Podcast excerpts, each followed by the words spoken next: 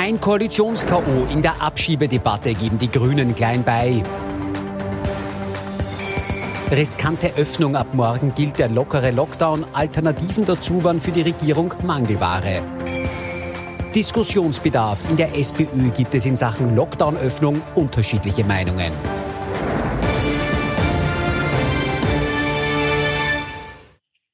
Sonntagabend, 22.20 Uhr. Ich freue mich, dass ich Sie zu unserem politischen Wochenrückblick begrüßen darf. Mit dabei unser Politikexperte Thomas Hofer. Schönen guten Abend. Schönen guten Abend, Herr Kahn. Und unser Meinungsforscher Peter Eick. Auch Ihnen einen schönen Sonntagabend. Schönen Herzlich willkommen.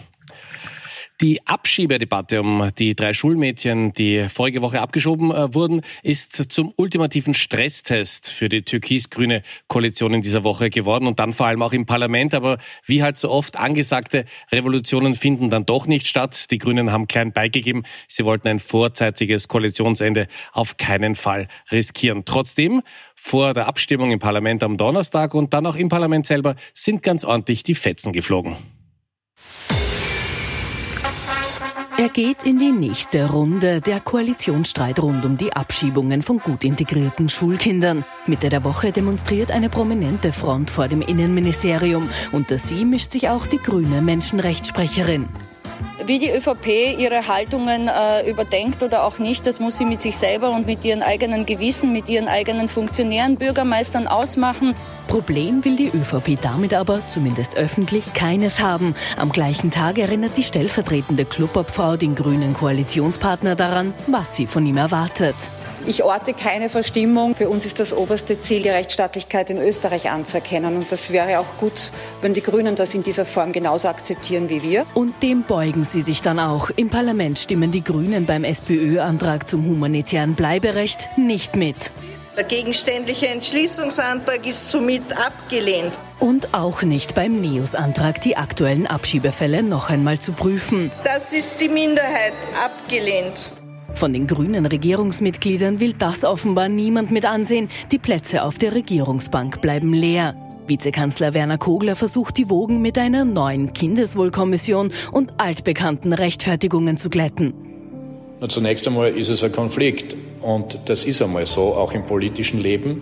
Und die Möglichkeiten im Nationalrat, äh, was Mehrheiten betrifft, sind ja noch nicht äh, so groß. Das muss man ja mal sehen. Es gibt äh, für bestimmte Positionen dort keine Mehrheit. Mit grünen Stimmen sehr wohl eine Mehrheit hätten zwei Misstrauensanträge gegen den Innenminister gehabt. Die Abstimmungen überlebt Nehammer zwar dank der türkis-grünen Mehrheit, das Vertrauen dürfte diese Woche aber dennoch am vorläufigen Tiefpunkt angelangt sein.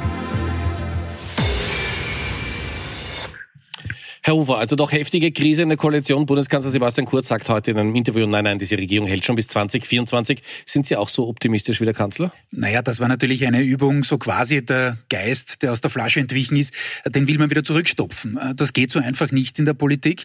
Da ist der Koalition gesamthaft, vor allem aber natürlich den Grünen, ein gehöriger Bauchfleck passiert in dieser Woche, denn es war völlig klar, wir haben das mehrfach analysiert in dieser Runde und andere in anderen Runden, ähm, dass das nicht der erste Konflikt war beim Thema Asylmigration. Inflation. 2020 gab es mehrfach Anlässe dazu und das, was die Grünen diesmal gemacht haben, äh, war, dass sie sich noch weiter in die Offensive äh, gewagt haben. Sie haben sich deutlich zu weit aus dem Fenster gelehnt, denn es war von vornherein klar, ähm, dass sie das nicht durchziehen werden können. Denn dann hätten sie wirklich die Koalition beenden müssen und das war nie eine Option. Äh, wie würden denn die Grünen abschneiden? Gehen wir mal in Richtung dieser Alternative, äh, würde dann im Mai, im Juni wieder zu den Wahlurnen gerufen. Also das ist etwas, ein Test, äh, den sich die Grünen auch nicht antun wollen. Wenn man es positiv sieht, Sigrid Mauer als Clubchefin, also die hat den grünen Club ganz ordentlich im Griff, oder? Ja, das kann man so sagen. Äh, sie hat sich natürlich auch weit äh, nach vorn gelehnt, war auch sehr deftig, gerade in der Kritik, äh, in den Attacken gegenüber dem, dem Innenminister. Aber es war schon klar, dass sie intern natürlich diese Linie durchziehen wird. Und warum ist das so? Weil es den Schock bei den Grünen, nicht bei jedem Abgeordneten oder jeder Abgeordneten, die waren teilweise noch nicht am Platz 2017, aber es gibt diesen Schock, dass man damals aus dem Nationalrat komplimentiert wurde. Und das will man einfach vermeiden, dass man sich erneut ins Knie schießt. Die Grünen sind gerade dabei, ihre Regierungsfähigkeit zu beweisen. Äh, und wenn man da die Koalition aufgrund dieses Themas, das wichtig ist für die Grünen, gar keine Frage, aber wenn man da quasi beim gefühlt ersten Anlass für die große Bevölkerung, die breite Masse der Bevölkerung sofort in die Luft sprengt, na, dann hat man dieses Projekt äh, gleich wieder selber versenkt und das äh, will eine sehr strenge Clubobfrau mit ihrem, Stru mit ihrem Club äh, sehr, sehr äh, klar äh, kommunizierende äh, Clubobfrau natürlich vermeiden. Heik, sehen Sie das als Meinungsforscher ähnlich? Ist es wirklich jetzt ganz, ganz wichtig für die Grünen, dass sie in der Regierung durchhalten, auch um ihre wichtigen Themen äh, Umweltschutz dann doch irgendwann mal zu bringen? Oder äh, sehen Sie auch die Gefahr, äh, wie der Herr Hofer, dass wenn im Juni gewählt würde, dass die Grünen möglicherweise sogar wieder aus dem Parlament fliegen könnten? Also das ist natürlich eine, eine, eine theoretische Möglichkeit. Äh, ich halte sie aber tatsächlich für theoretisch, ähm, weil äh, unsere Umfragen die Grünen eigentlich nicht ähm, hinuntergehend sehen. Also wir haben im Jänner für das Profil äh, eine Umfrage gemacht. Da waren die Grünen bei stabilen 13 bis 14 Prozent. Es gibt jetzt Umfragen, die sehen sie niedriger. Ich, ich wage das zu bezweifeln. Ich glaube, wir können dann auch nachher nochmal erklären anhand eines Insatzes, warum das so ist. Also ich glaube, dass grundsätzlich die Grünen sehr stabil dastehen. Sie haben die Grüne auch dafür angesprochen. Die grüne Wählerschaft ähm, hat einfach nichts davon, wenn man aus moralisch hehren Gründen eine, eine Regierung verlässt. Ähm, abgesehen davon ähm, haben die Grünen auch zu beweisen, dass sie so etwas wie Staatsverantwortung haben, die ÖVP übrigens auch. Und das heißt, dieses Land braucht in einer Krise wie der jetzigen schlicht und ergreifend eine stabile Regierung. Und ja, da ist es mal so, dass insbesondere der Juniorpartner Dinge möglicherweise mittragen muss, ähm, die er so äh, eigentlich nicht mittragen möchte. Die Gefahr besteht immer darin, dass der größere Partner den kleineren überfordert. Und das sei der ÖVP in Stammbuch geschrieben. Darf, darf sie nicht, diesen Bogen darf sie schlicht und ergreifend nicht überspannen. Waren wir da, entschuldigen Sie, waren wir da an der Grenze? Haben Sie das Gefühl gehabt, in der letzten Woche war das den Tick zu viel, das, den die Grünen fast nicht mehr aushalten konnten? Ich, ich, ich, das glaube ich nicht, aber man, man hat sich schon sehr, sehr weit ähm, hinausgelehnt, wie der Kollege Hofer schon vorher gesagt hat. Ähm, Oft darf das aber nicht passieren. Also ich glaube, dass wenn das jetzt noch ein paar Mal hintereinander geschehen würde, dann, dann würde es tatsächlich ein Problem gehen. Und abgesehen davon, ähm, dass, äh, dass das BMI hätte vielleicht auch hier mit ein bisschen mehr Fingerspitzengefühl agieren können, dann hätte man es den Grünen auch leichter gemacht. Das ist genau der Punkt. Es gab mehrfach schon in dieser Koalition, beginnend mit dem Regierungsprogramm im Übrigen, Demütigungen für die Grünen. Äh, Verletzungen an der DNA, die gibt es sowieso. Das ist auch klar, gerade beim Thema Migration ist das so. Äh, das diktiert einfach dieses Thema. Thema die ÖVP. Die Frage ist nur, wie weit man es treibt von der Inszenierung her. Und da war es schon so, dass in der ÖVP wirklich der Blick auf die eigene Klientel immer primär war und alles andere war vollkommen wurscht. Und deswegen gab es dann eben auch diese Demütigungen. Ähm, Sie haben nur eine Zuspitzung, Herr Kollege Knapp, in der, in der Frage an den Kollegen Heik gemacht, äh, die ich so nicht gesagt habe. Ich glaube nicht, dass die Grünen aus dem Nationalrat fliegen würden. Aber es wäre ganz sicherlich so, dass sie runtergehen würden, würden sie jetzt aufgrund dieses Themas die Koalition in die Luft sprengen. Was wird passieren in diesem Jahr? In diesem Jahr werden die Grünen versuchen, mit aller Gewalt auf einem anderen Feld, nämlich einem Feld, wo sie wirklich was bringen können für ihre Klientel, nämlich beim Thema Klima und Umweltschutz, einfach mehr zu leisten, mehr nach Hause zu bringen ähm, als bisher. Da ist 2020 auch nicht wahnsinnig viel gewesen. Und wenn was äh, gelungen ist, dann hat man es auch noch unterverkauft. Also ich weiß nicht, wie viele Zuschauer sich erinnern, äh, aber es war vor wenigen Wochen so, dass äh, zum Beispiel die Waldviertelautobahn abgesagt wurde. Große Sensation, dass sich die niederösterreichische Landeshauptfrau hinstellt und sagt, gut, lassen wir's. War eigentlich ein Erfolg der Grünen. Es weiß nur keiner, weil es einfach nicht kommuniziert wurde. Also da muss man auch von der Kommunikation deutlich besser werden und potenzielle Erfolge, Stichwort Ökosteuern, äh, sonstige wichtige äh, Reformen, was die Klima- und Umweltpolitik angeht, einfach besser inszenieren, besser drüber bringen. Ansonsten wird es schwierig mit den eigenen Zielgruppen. Aber da fordern doch viele fast ein Wunder von Leonore Gewessler, oder? Ja, eh, äh, das ist auch so ein Wunder-Wuzi-Ressort. Da haben Sie vollkommen recht. Vor allem gibt es natürlich auch hier deutliche Widerstände äh, bei ÖVP-Klientels. Also Bauernbund wird nicht immer glücklich sein über jede Maßnahme, der Wirtschaftsbund genauso wenig. Und da ist dann die Frage, das ist genau das Prinzip, das der Kollege Heike angesprochen hat, leben und leben lassen. Das hat Sebastian Kurz vorexerziert, äh, schon mit der Freiheitlichen Partei in der Regierung. Jetzt ist, dieses, ist die Dominanz dieses Themas eher weniger da. Also da muss er den Grünen wahrscheinlich strategisch gesehen ein bisschen mehr Luft zum, zum Atmen lassen, damit äh, diese Koalition wirklich beständiger ist, als es bisher scheint kommen wir also vom ersten ganz, ganz großen Krach in der Koalition zu einem Thema, das uns Woche für Woche begleitet, natürlich auch in dieser Woche die Corona-Pandemie. Und da soll es ja ab morgen Montag erste Lockerungen geben, obwohl viele, viele Gesundheitsexperten vor diesen Lockerungen warnen. Ansteckendere Corona-Variationen aus Großbritannien und Südafrika. Die Mutationen breiten sich aus. Schlechte Prognosen. Wir können in den nächsten Wochen sehr, sehr froh sein, wenn sich die Situation nicht verschlechtert.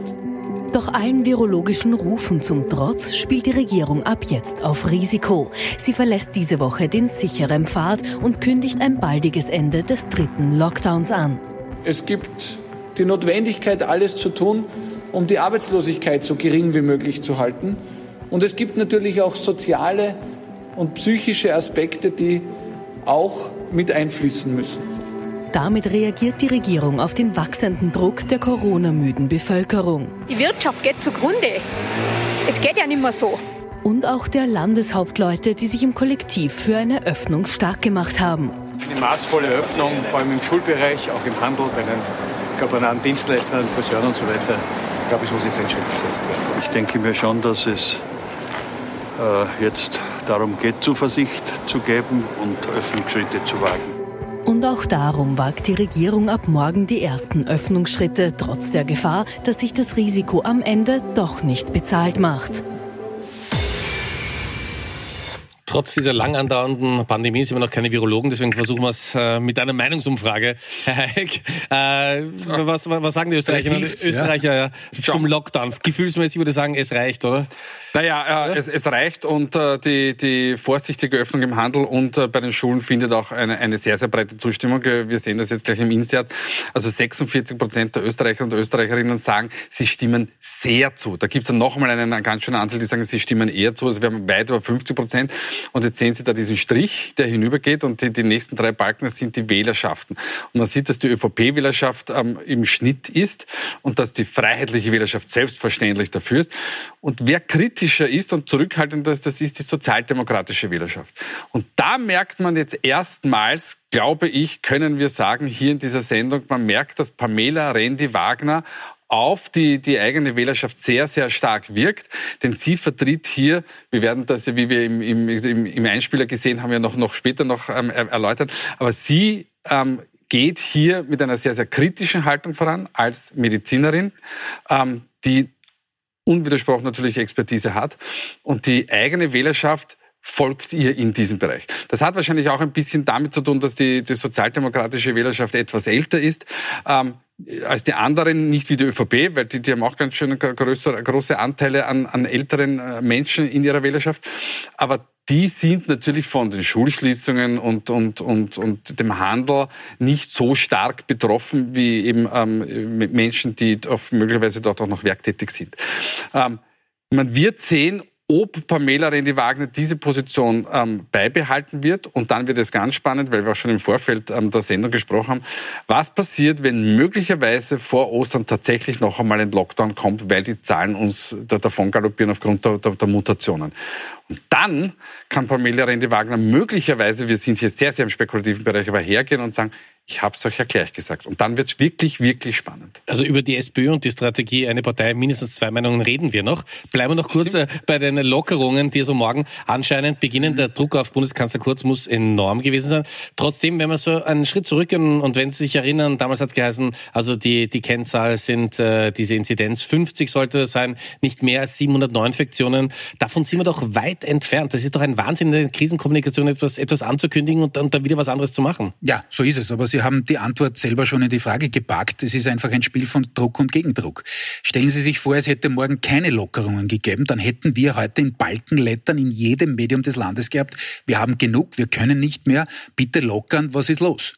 Ähm, so, jetzt haben wir genau das Gegenteilige möglicherweise und ich bin ganz beim Kollegen Hayek, wenn in drei, vier Wochen, ich hoffe es nicht, bitte, ja, aber wenn sich die Zahlen wieder nach oben bewegen, nämlich der Neuinfektionen, vielleicht auch der Intensivpatienten, wie auch immer, aufgrund der Mutationen, wir wissen es nicht, aber wenn sich die wieder nach oben bewegen, wieder, wieder, werden wieder alle sagen, na ja, damals war das schön blöd. Also es ist derzeit einfach eine Geschichte und das ist keine Verteidigung der Regierung. Wir haben sie oft genug kritisiert für, für Maßnahmen, die tatsächlich misslungen sind, aber derzeit ist eine Phase, wo man es einfach nicht allen recht macht machen kann. Und die Entscheidung, die man fällt, die wird am nächsten Tag zerlegt von allen. Das ist so. Egal, ob man jetzt sozusagen den Lockdown verlängert und dann jeder sagt, bitte, wir können nicht mehr, wir sind im Permanent-Lockdown, dann lassen wir es gleich. Oder wenn man es wie jetzt äh, mit kontrollierten Öffnungen ähm, probiert, die sich natürlich rächen können. Ganz kurze Nachfrage noch, sind die deutschen Politikerinnen und Politiker ähm, mutiger, weil da, da durchaus gesprochen wird äh, bei ganz anderen Zahlen, dass man den Lockdown verlängert, man sagt Ostern vielleicht sogar, ja? Ja, klar. Äh, da ist natürlich, kann man sagen, das ist weniger stark umfragegetrieben. Entschuldigung, das ist das Business des Kollegen. Aber natürlich ist es so, äh, dass man da ganz stark drauf schaut und man sieht natürlich auch bei den Zahlen, ähm, dass sich da die Koalition, auch die ÖVP, nur ein bisschen auf sehr, sehr hohem Niveau, aber trotzdem ein bisschen nach unten bewegt hat in den letzten Wochen. Und das ist aus meiner Sicht auch logisch, denn es sind eben verschiedene Bälle, die man in der Luft hat. Eben nicht nur der gesundheitspolitische, sondern auch der wirtschaftliche natürlich und der gesellschaftspolitische. Und wie wichtig das Thema Meinungsforschung ist, deswegen noch eine Frage an Sie. Ja. Wie hätte sich denn das Ihrem Gefühl nach, das frage ich bei Meinungsforschung gern, äh, auf, die, nein, auf die Umfragen ausgewirkt, wenn man jetzt zum Beispiel Deutschland weiter kopiert hätte und unterwegs gesagt, okay, wir lassen bis Ostern zu, wir lassen zu, bis wir diese Tagesinzidenz von 50 erreicht haben? Weil die Regierung ja derzeit, wie es der Kollege Hofer ganz richtig gesagt hat, nichts richtig machen kann, glaube ich, wären die Auswirkungen ähm, nahezu egal gewesen. Ähm, denn derzeit ist es so, dass die einzelnen Wählerschaften sich sehr, sehr stark an, an ihren ähm, Parteien eben orientieren. Das heißt, hätte es eine gute Erklärung gegeben von Seiten der Bundesregierung, ähm, warum man den Lockdown fortsetzt, wäre, hätte sich nicht rasend viel verändert. Das Problem ist eher, dass gewisse Kollateralschäden entstehen, die man noch nicht abschätzen kann. Und das ist natürlich für eine Bundesregierung ganz besonders schwer. Also nehmen wir die Schulen zum Beispiel her. Ähm, da ist es natürlich so, dass Lehrer und Lehrerinnen auf der einen Seite auf ihre eigene Gesundheit aufmerksam machen und sagen, wir brauchen hier Sicherheitsmaßnahmen. Auf der anderen Seite sagt man aber, wir verlieren gewisse ähm, Zielgruppen bei den Schülern und Schülerinnen, insbesondere in den Brennpunktschulen. Und das ist natürlich tatsächlich, jetzt zitiere ich den Hermann Schützenhöfer, der Ritt auf der Rasierklinge. Und das ist ganz schwer für diese Bundesregierung. Kommen wir zur SPÖ. Herr Eck hat es eh schon ein bisschen angesprochen. Da wird es ganz besonders spannend, weil Pamela Rendi-Wagner ja in den Umfragen zulegt. Trotzdem ist äh, die Meinung in der SPÖ, wie man mit dieser Krise umgehen soll, nicht äh, durchaus eine einzige Meinung, die da kommuniziert wird.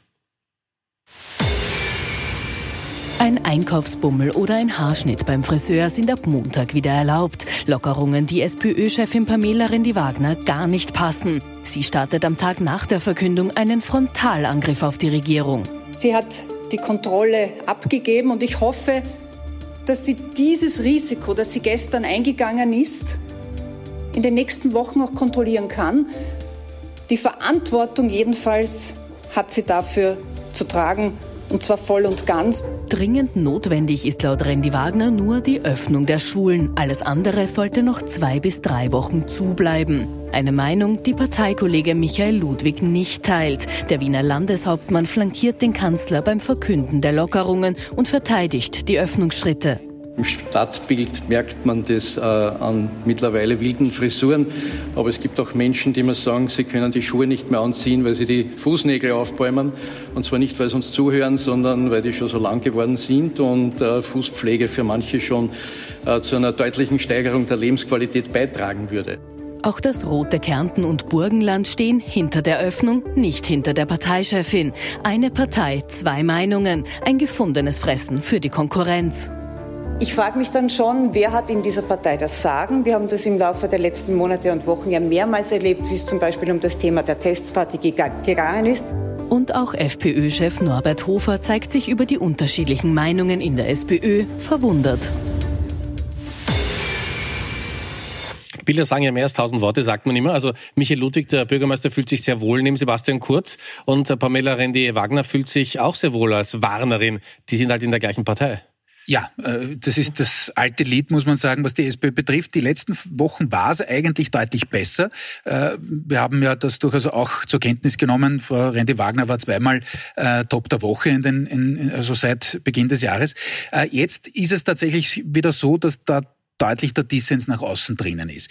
Ich glaube jetzt zwar nicht, dass das ein dominierendes Thema ist, um ehrlich zu sein. Natürlich versuchen sie jetzt die anderen Parteien auszunutzen. Aber klar, es war immer eine Gefahr da, dass wenn sich da der Wiener Bürgermeister hinstellt äh, und da quasi den Schulterschluss, ein bisschen ein komisches Bild in Zeiten des Abstands, zwei Meter, äh, aber dennoch den Schulterschluss übt, zumindest symbolisch, äh, dass das natürlich die SPÖ in ihrer Kritik hemmt an der Bundesregierung. Dieses Vakuum versucht Frau Rende Wagner äh, zu lösen, indem sie da eben die Kommunikationslinie aufbaut, äh, dass er wirklich in drei, vier Wochen dann hergehen kann und sagen kann, ich habe es bitte gewusst, ich habe euch eh gewarnt, also ich wäre eigentlich die bessere Kanzlerin quasi. Ähm, aber der Preis dafür ist natürlich wieder der Dissens in der eigenen Partei. Es sind zwar jetzt beide nicht so, wie zum Beispiel der Herr Doskozil es wäre im Burgenland, die dann draufbleiben, die dann noch nachdrücken und die sozusagen dafür sorgen, dass das auch wirklich jeder äh, in der Republik mitkriegt. Ähm, also da sind Ludwig und, und Randy Wagner beide zu zurückhaltend. Also die forcieren das jetzt auch nicht noch, die Demütigung des äh, Parteifreundes oder der Freundin. Ähm, aber es ist natürlich ein Dissens und ja, äh, so ganz astrein wie in den letzten Wochen ist die Kommunikation der SPÖ in dem Fall nicht mehr. Schauen wir uns die Sonntagsfrage an, die in der Kronenzeitung veröffentlicht wurde. Da könnte man ja meinen, das zahlt sich für Pamela Rendi Wagner aus und möglicherweise setzt sich mit ihrer Linie auch durch in der SPÖ, weil es geht jetzt langsam aber sicher aufwärts für die SPÖ. Soll ich da bitten, dass wir uns die aktuellen Zahlen anschauen? Ja, jetzt müssen ja. wir darauf hinweisen, das ist eine Umfrage der Kronenzeitung, die aber nicht von, von ja. mir ist, also nur, dass wir das klären. Ähm, ich, ich bin ein bisschen vorsichtig. Ich bin gar nicht so vorsichtig bei den Werten von, von, von der Sozialdemokratie. Das könnte zwischenzeitlich durchaus sein. Ähm, die 24 Prozent bei uns pendelt die, die, die Sozialdemokratie bei 20 bis 22 Prozent, aber Sie wissen mit den Schwankungsbreiten und so, also wir sind ja keine exakte Naturwissenschaft. Ähm, und umso näher die Wahlen kommen, umso unexakter wird es dann. Ja? Das stimmt einfach nicht. aber, aber, aber, lassen wir das jetzt mal weg, das diskutieren wir dann bei Oberösterreich im, im, im Herbst. Ähm, die 35 Prozent der ÖVP halte ich für zu nieder. Bei uns sind das 38 bis 40 normalerweise und die Grünen sind mir hier auch zu nieder. Ähm, jetzt ist es so, die Umfrage ist eine Online-Befragung. Online-Befragungen werden immer besser mit der Zeit, weil immer mehr Menschen Online-Zugang haben. Trotz alledem sage, sagt der Verband der Marktforscher, ähm, dass man die äh, Sonntagsfrage mit einem Methodenmix machen soll mit Telefon und Online. Warum ganz kurz erklärt, weil man auf, mit telefonisch die älteren Zielgruppen viel, viel besser erreicht. Aber müsste und, dann, entschuldigen Sie, die SPÖ nicht noch äh, höher sein? Naja, nein, weil in der ÖVP gibt es auch ganz große Anteile an, an älteren Menschen. Ähm, aber der eine Punkt bei, bei der Sozialdemokratie äh, geschenkt und es kann schon sein, dass es diesen, diesen Aufwärtsschwung gibt. Also das, das möchte ich gar nicht kleinreden. Ich würde es nur trotzdem, also insbesondere was die Grünen betrifft, mit 10 Prozent, das ist, erscheint mir doch zu nieder. Wir haben für das Profil im, im Jänner eine Umfrage gemacht und haben wir die Grünen bei 14 Prozent gehabt. Also. Und, und ein Punkt, äh, den der Kollege jetzt noch nicht erwähnt hat, die Freiheitlichen sind in solchen Online-Umfragen immer deutlich besser als in anderen. Äh, und das waren jetzt 18 Prozent und vielleicht geht jetzt die Strategie des Herbert Kickl sofort auf drauf und das wird ein durchschlagender Erfolg. Schauen wir mal, natürlich setzt er drauf und insofern von der Tendenz her äh, ist es schon richtig, ist es schon so, dass die Regierungsparteien unter Druck kommen am Wählermarkt. Das ist so, aber ob es jetzt schon so weit durchschlägt, dass sich wirklich freiheitliche SPÖ und Neos in dem Fall auf einem solchen Niveau bewegen, äh, in anderen Umfragen sieht man das noch nicht. Aber um es einordnen zu können, also Sebastian Kurz muss sich noch lange keine Sorgen machen, oder? Nein, äh, also Sorgen macht er sich ganz sicherlich. Er ist einer, der da ganz, ganz penibel jede Umfrage Frage äh, studiert, auch kommentiert, äh, zumindest hinter sozusagen verschlossenen Türen. Ähm, also er ist da einer, der sehr, sehr früh drauf schaut und durchaus auch unrund wird, äh, wenn wir das auf österreichisch sagen, wenn es nicht so ist. Also ich glaube schon, dass ihn solche Sachen umtreiben und nicht, nicht desto trotz oder, oder nicht umsonst hat er natürlich auch versucht, andere Themen, wir haben das erste Thema der Abschiebungen auch äh, diskutiert, vielleicht äh, auch forciert, um eben die eigene Wählerschaft wieder daran zu erinnern, wofür er steht. Kommen wir zum Ende der Sendung, wie gewohnt, zu den Top und Flops in dieser Woche. Wir haben die beiden Herren Thomas Hofer und Peter Heik getrennt voneinander gefragt und schauen wir jetzt, wer besonders positiv aufgefallen ist und wer es durchaus hätte besser machen können. Ich, so. ich erkläre mal meins ganz kurz, ja? weil ich glaube, ähm, unten sind wir uns fast einig. Beim, beim Top der Woche, also Sebastian Kurz hat ja heute angekündigt, äh, möglicherweise Sputnik mhm. 5, den ähm, Impfstoff in Österreich produzieren zu lassen. Ähm, das könnte, ich hätte auch ähm, Putin hingeben können, ähm, aber ich mir gedacht, das ist der Impfstoff, der, der ähm, jetzt einen, einen, einen Erfolg aufweisen kann. Das könnte natürlich der Super-Coup für Russland werden, wenn man natürlich die Europäische Union ähm, mit, mit dem Impfstoff versorgt. Und ähm, ja, also ich glaube, da, da, da würde man sogar wahrscheinlich, ich tippe mal drauf, die, die russische Regierung ein paar Impfdosen aus Sibirien abziehen, um sie dementsprechend nach Europa zu verschieben. Ähm, das Bundesministerium für Inneres äh, für die äh, Abschiebeaktion nicht, dass man rechtlich falsch agiert hätte, aber man hätte das einfach mit, mit mehr Fingerspitzengefühl einfach machen können, wie wir schon angesprochen haben. Und wie wichtig das für die Russen ist, ich weiß nicht, ob Sie es gelesen haben, die versuchen ja alle Diplomaten in Moskau zu impfen und geben wieder Ja, absolut. Angebote. Also das ist das Desaster ja. der EU, das haben wir vergangene mhm. Woche schon besprochen. Äh, da belasse ich es jetzt. jetzt. Äh, ich, nein, zuerst, das, zuerst den Flop, äh, Herr Kollege Knapp, weil der Herr Hayek das gesagt hat. Ja, schließe ich mich an. Ich glaube, die gesamte Koalition hat sich einfach einen Bauchfleck geleistet. Wenn man da die Nachrichten in der Pandemie dominiert mit, hält das noch, können die noch miteinander, dann ist das einfach für beide ein Desaster ausgelöst stärker von den Grünen, natürlich auch durchs Innenministerium oder den Innenminister, schon klar, aber das war insgesamt keine gloriose Woche für die Koalition. Flop der Woche ist nicht ganz ernst gemeint. Ähm, ich hoffe, man sieht das jetzt im ja, Zuspiel ein bisschen. das sind zwei Frisuren. Ich okay. wollte einfach am Ende des Friseur-Lockdowns ein bisschen darauf hinweisen, auf äh, meinen Hero in der Regierung in diesen Wochen. Der Herr Blümel steht immerhin dazu, dass er eben nicht äh, zum Friseur gegangen ist. Da schaut jetzt ähm, ein Bilder von der Kollege, früher, Heik, der Kollege Heik und ich haben die Zeit des Hair-Groomings ja lang hinter uns, äh, muss man sagen, aber der Herr Blümel steht dazu und äh, lässt sich die Vokuila äh, wachsen und insofern sage ich mal, nicht ganz ernst gemeint, wie gesagt, Top der Woche äh, am Tag, bevor die Friseure wieder aufmachen. Jetzt wissen wir nicht, ob er in der Teststraße war und morgen einer der ersten ist um 8.01 Uhr. Keine Ahnung, ja. ja. Danke vielmals, meine Herren. Ich darf mich bei Ihnen fürs Zuschauen bedanken. Podcast unserer Sendung freuen wir uns, wenn Sie reinhören. Jetzt meldet sich Kollege Wolfgang Schiefer nochmal mit den wichtigsten Meldungen des heutigen Tages im Newsflash. Angenehme Woche. Ich freue mich bis nächsten Sonntag pünktlich um 22.20 Uhr. Wieder.